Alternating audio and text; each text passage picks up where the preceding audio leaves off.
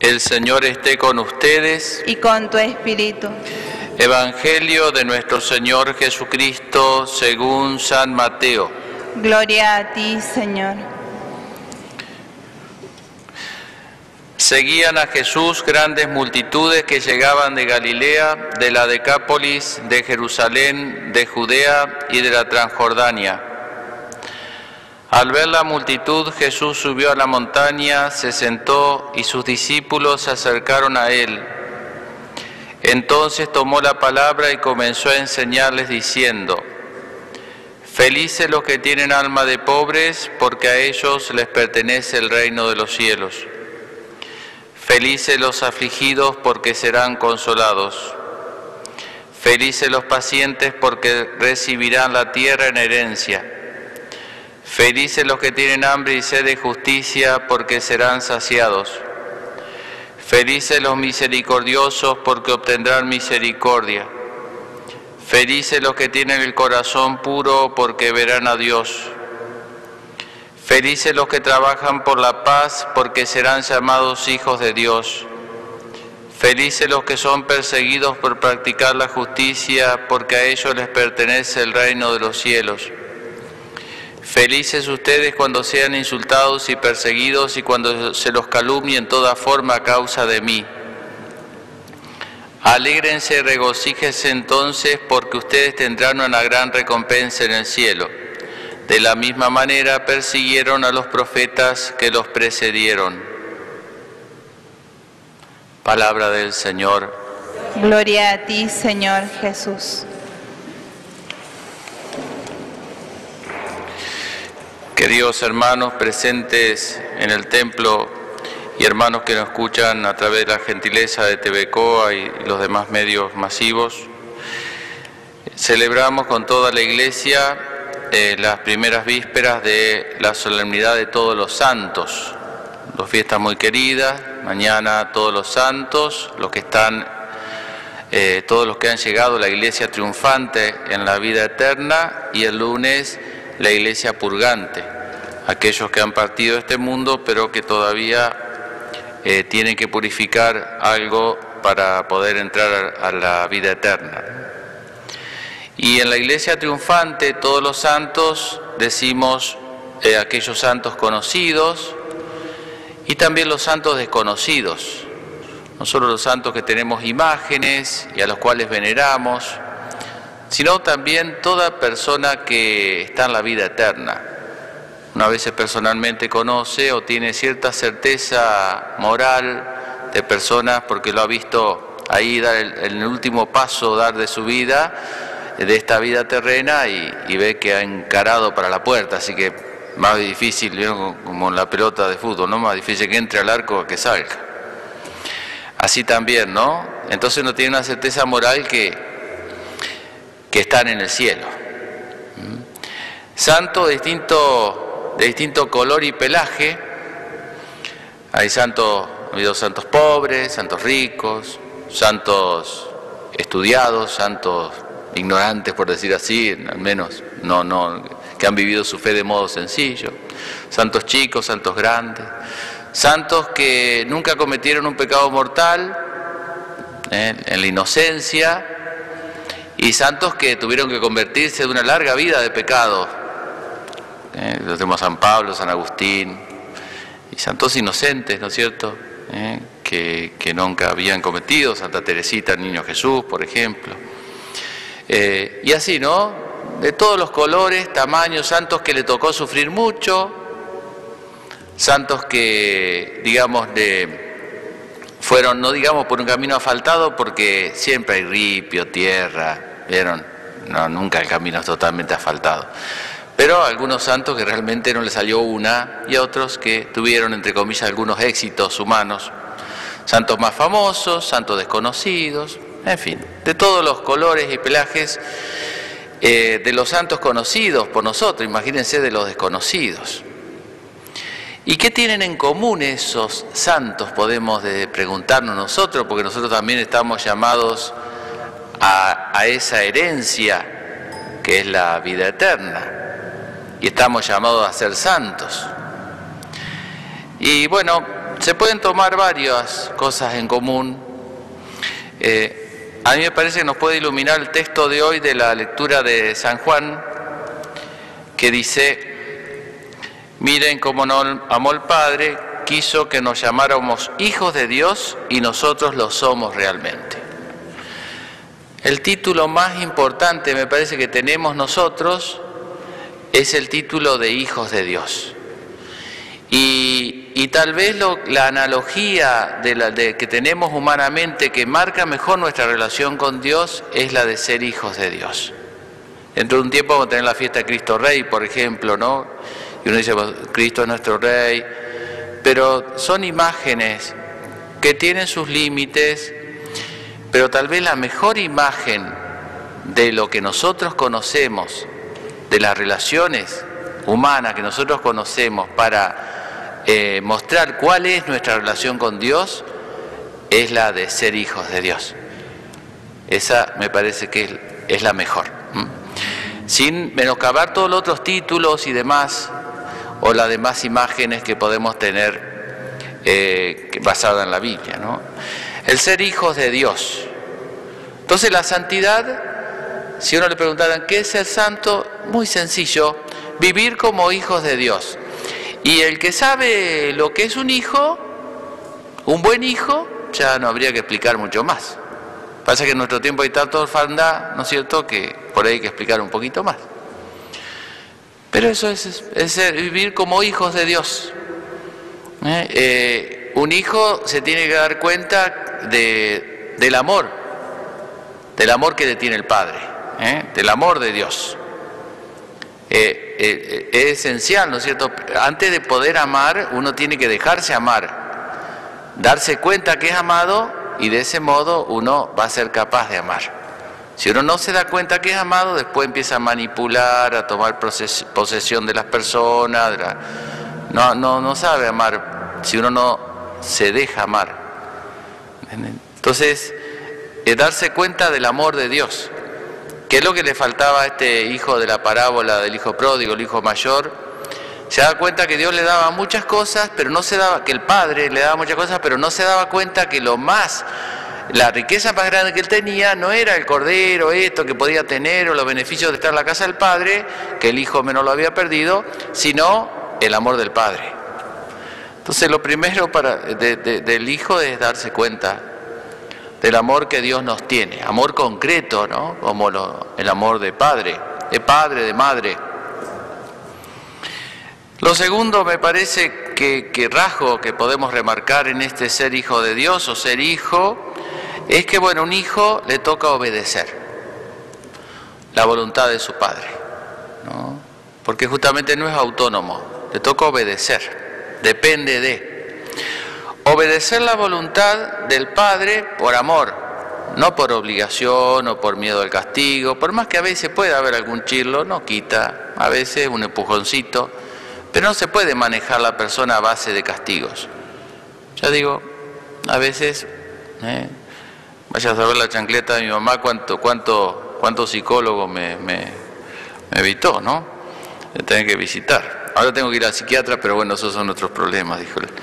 Este, entonces, bueno, la, eh, obedecer la voluntad de, Dios, pero por amor.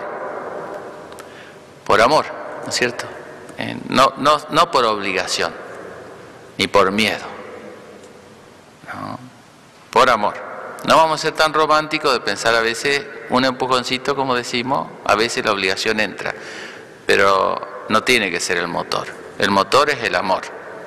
El otro es el guinche que lo lleva uno a arrastra. Pero un auto tiene que andar con motor propio. Con amor y con confianza. Porque el hijo, por esencia, no puede entender todo lo que entiende el padre. Porque sería como el, paciente que entiende lo que entiende el médico, sería médico, o el alumno que entiende lo y sería maestro. Entonces, sí o sí hace falta la confianza en el Padre. ¿no? Que eso que dispone el Padre es lo mejor para nosotros. En el plano humano esto puede fallar porque somos humanos y nuestros padres son humanos y, y se manejan con sinceridad y se pueden equivocar. Pero con Dios por eso nuestra confianza tiene el límite que tiene nuestra naturaleza humana. Pero con Dios esa confianza tiene que ser absoluta. Ahí sí tiene que ser una confianza absolutamente ciega. Y lo que hay que partir de la base, con total certeza, con absoluta certeza del corazón más que de la inteligencia, es que Dios quiere nuestra felicidad, que el Padre quiere nuestra felicidad. Después podemos dudar de por qué esto, por qué aquello, por qué lo demás ya, y no entender. Todo eso es lógico. Pero si nosotros arrancamos de la base, que parece ser que nosotros buscamos nuestra felicidad, y es más, a veces parece que Dios nos la arruina el camino, nos la hace más difícil, entonces sonamos. Ahí ya no tiene arreglo. Esa fue la gran tentación y esa es la gran herida que tenemos del pecado original. Una vez se piensa la herida, no, el desorden de los afectos, de la, de la carne, pero eso es un juego niño, la herida está en el espíritu, en la desconfianza en el Padre. ¿Vieron qué vino tentador? ¿Qué le dijo a Eva? Así que Dios le prohibió. No, Dios sabe que si ustedes comen, como diciendo, Dios no sabe lo que lo va a hacer feliz a ustedes. Ustedes tienen que buscar Tenés que hacer eso que sentís. ¿Eh? Seguí tu sentimiento, seguí tu impulso, eso te va a hacer feliz. No lo que Dios te pida, la voluntad de Dios. Eso te va a alienar, dijera Marx. Eso te va a reprimir, dijera algún psicólogo, alguna línea de, de, psicología, ¿no? Entonces, eh, tenemos que partir de la base que, que Dios busca nuestra felicidad. Y eso tenemos que tener certeza, no duda. Después podemos eh, no entender el camino. Eh, bueno, es lógico. Pero si tenemos esa certeza en el corazón, que es más que la inteligencia, no vamos a perder la paz. Y eso es lo que dice el Evangelio. Felices los que tienen alma de pobre, felices los afligidos. Porque Dios busca nuestra felicidad, pero por caminos misteriosos que no son los nuestros. Por eso un hijo tiene que confiar. No le queda, eh, porque, eh, digamos, esa es la esencia de un hijo. Tiene que confiar en sus padres. Y nosotros tenemos que confiar en Dios, aunque nos lleve por caminos misteriosos. Eso no significa a veces cariñosamente y con confianza decirle a Dios, bueno, ¿hasta cuándo? ¿Por qué? ¿Cómo hago? Todas las dudas, pero las dudas vienen después. No se duda del amor de Dios. No se duda de que Dios busca nuestro bien. Porque eso es lo mismo que dudar de su, de su existencia. Se duda del camino, que es distinto. Y bueno, y ese Padre eh, que tenemos, que nos pide, entonces eh, que sepamos darnos cuenta del amor que nos tiene, obedecer su voluntad con amor y con confianza, más allá de que a veces coincide con la nuestra, a veces no, a veces la entendemos, a veces no. Y ese Padre, aunque suene raro lo que voy a decir, pero no nos pide que seamos perfectos, al menos de una Mira, un buen padre, una buena madre ama a cada su hijo como es. De ahí lo puede querer llevar a la perfección, al deber ser, digamos, a lo que puede mejorar, pero lo ama como es. Por eso es compatible la debilidad, la miseria humana con el ser hijos de Dios. No, no somos hijos perfectos, eh, deseamos la perfección. Entonces acaba eso equívoco que nosotros tenemos, que a veces pensamos que los santos, eh, bueno, ahora sí, ya son perfectos, pero que fueron por un camino entubado, ¿vieron? Entonces cuando San Agustín se convirtió, nunca más tuvo una tentación, nunca más cayó en ningún pecado, fue así como una flecha. No existe eso. Nadie sube una montaña así. No existe la subida. Se sube, se baja, se cae se habrá caído un par de veces más. ¿Entienden? Porque estaba en esta vida y los caminos en esta vida son así. A veces nosotros vemos lo externo de los santos. En algunos santos nos, eh, vemos un poco su corazón Pero uno ve la Madre Teresa y que hacía las obras de caridad y uno se imagina que esa Madre Teresa iba y ayudaba a los pobres y si iba al convento volvía rebosante de alegría y veía a Jesús en todos lados. No es así. Tenía una gran noche espiritual. Hacía las cosas por amor a Dios, pero no sentía nada, sentía seca como una teja a veces. Eso es lo que se puede inferir de sus cartas y de sus textos. Nosotros nos imaginamos ¿no? una santidad muy romántica y, no, los, los santos son de carne y hueso como nosotros. No son de otra materia prima, son como nosotros. Por eso que esto, eh, nosotros como hijos y los santos también necesitan pedir perdón. El hijo también tiene que pedir perdón como el hijo menor de la parábola, y el padre, por más que nosotros le seamos infieles como hijo, porque a veces le somos infieles, no nos abandona tan fácilmente. A yo le pregunto a algunos de los, de los padres o madres que están aquí, si su hijo se descarría o se, se va por un camino, cosas, los hijos que tienen que a veces el flagelo la droga, ¿los abandonan? Y si da alguna señal, aunque sea así, de querer pedir ayuda, le dice, no, ahora jorobate, chao. Nadie hace eso. Es más, aunque no, uno no se cansa, no se abandona. Yo tengo una teoría, no se la cuenten mucho a nadie porque si no me pueden excomulgar, pero... No, yo tengo la teoría de que no es tan fácil condenarse. A veces uno piensa, ¿no? Que no es fácil condenarse. No es que no sea posible, ¿eh? así que no, no, no tiene papel picado tanto, ¿no? No es que no sea posible condenarse, es posible condenarse, posible y río y duermo y quiero holgarme, pero no es tan fácil, porque Dios nos tira 20.000 ganchos hasta el último segundo de nuestra vida, milésima de segundo, hasta ahí. Porque Dios no, no, no, no se resigna, hace una inversión en nosotros. Yo digo, Dios ha invertido en mí un montón de tiempo, de gracia, ¿qué me va? No, nosotros no hacemos eso. Si nosotros que somos malos no hacemos eso y que nos cansamos y que somos rencorosos y la mar en coche, imagínense Dios. No es tan fácil condenarse, porque Dios le busca 20.000 vueltas para hacernos volver a la casa del Padre. Dios es misericordioso, ¿no? Por eso nunca tenemos que desanimarnos, por más que a veces seamos hijos infieles. ¿Es complicado esto? ¿Es imposible? Y humanamente sí. Eso decía San Agustín cuando estaban ahí en el proceso de conversión y él estaba con una mujer y con esto y con aquello y tenía algunas ideas confundidas en la cabeza y decía, y entonces le aparecía la castidad, la pureza, y miraba la, y decía, no, es imposible esto. Y otra voz le decía, no, es imposible humanamente, pero no para Dios, porque la santidad es un don, es una gracia de Dios. Por eso Jesús murió por nosotros, para hacerlo posible. ¿Vieron lo que dice el texto de, del libro del Apocalipsis? Que los santos esos que estaban con túnicas blancas llevaban palmas en la mano y exclamaban con voz potente. ¿Qué decían? La salvación viene de nuestro Dios y del Cordero. Como diciendo, nosotros nos salvamos gracias a Dios.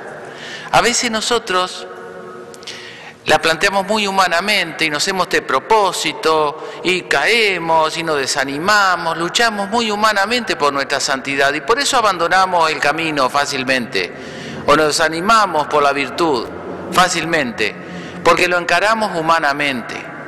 Lo humano tiene que estar, porque no es mágica la santidad, pero tenemos que arrancar que ninguno de nosotros, así que nadie de nosotros se puede excluir, no, yo no sirvo para eso, yo no puedo hacer esto, porque entonces no entendimos quién es el que paga. Es como si vieron, yo le invito a usted, digo, vamos a cenar afuera, ahora que, que se puede cenar afuera. Es que no tengo plata, no, yo pago. No, pero no tengo más, no, pero yo, pero no ¿qué parte no entendé? Que, que yo pago. Y esto es lo mismo. Eh, vamos, yo te doy el poder a hacerlo. Es que yo no puedo, que soy ignorante, que tengo esta debilidad, que no entendimos entonces. Bueno, pidámosle a la Virgen la gracia y a los santos que intercedan por nosotros. Yo me imagino, ¿no? Como un ejército de distintos santos, de distintos eh, distintas, distintos tipos de vida y que cada uno de nosotros en alguna etapa de su vida se enfila más, se siente más identificado con este, con aquel. ¿Eh? Y, y sobre todo me imagino esto, para los que ya han partido algunos seres queridos nuestros y que ya la vida eterna va tomando cara conocida, ¿cierto? Entre los santos que vamos familiarizándonos, vieron que uno se pone a leer un santo, yo algunos como que lo hubiese conocido, espero que me reconozcan ellos, por gracia de Dios, cuando uno, este, le, Dios le da gracia de, la, herencia esta, ¿no? Que da a los hijos, que es la vida eterna. Pero yo me imagino lo siguiente, y le comparto esto, a mí me ayudó, ¿no? Cuando faltaron mis padres, que gracias a Dios pude acompañar y, y acompañar eh, física, afectiva y espiritualmente. Eh, cuando me tocaba consagrar la hostia, levantaba la hostia y pensaba que ese Jesús que yo ahora veo en la fe, ellos lo ven tal cual es. Ese mismo Jesús. Esa es la vida eterna, ¿no? Ver a Jesús. Lo que pasa es que yo lo veo y lo puedo tomar y dejar y me puedo alejar. Ellos ya no, ellos gozan de esa presencia. Pero es ese mismo Jesús. Entonces, como si fuera un pequeño velo que la, que la muerte rompe nada más, ¿eh? Eh, encontré el punto de, más profundo de conexión entre nosotros que vamos caminando, que nos caemos, nos levantamos, y los que ya llegaron a la cima. ¿eh? Que la Virgen nos conceda entonces y que ellos nos den ese entusiasmo para poder ver a Dios y a Jesús tal cual es como ellos lo ven ahora. Que la Virgen nos conceda esa gracia.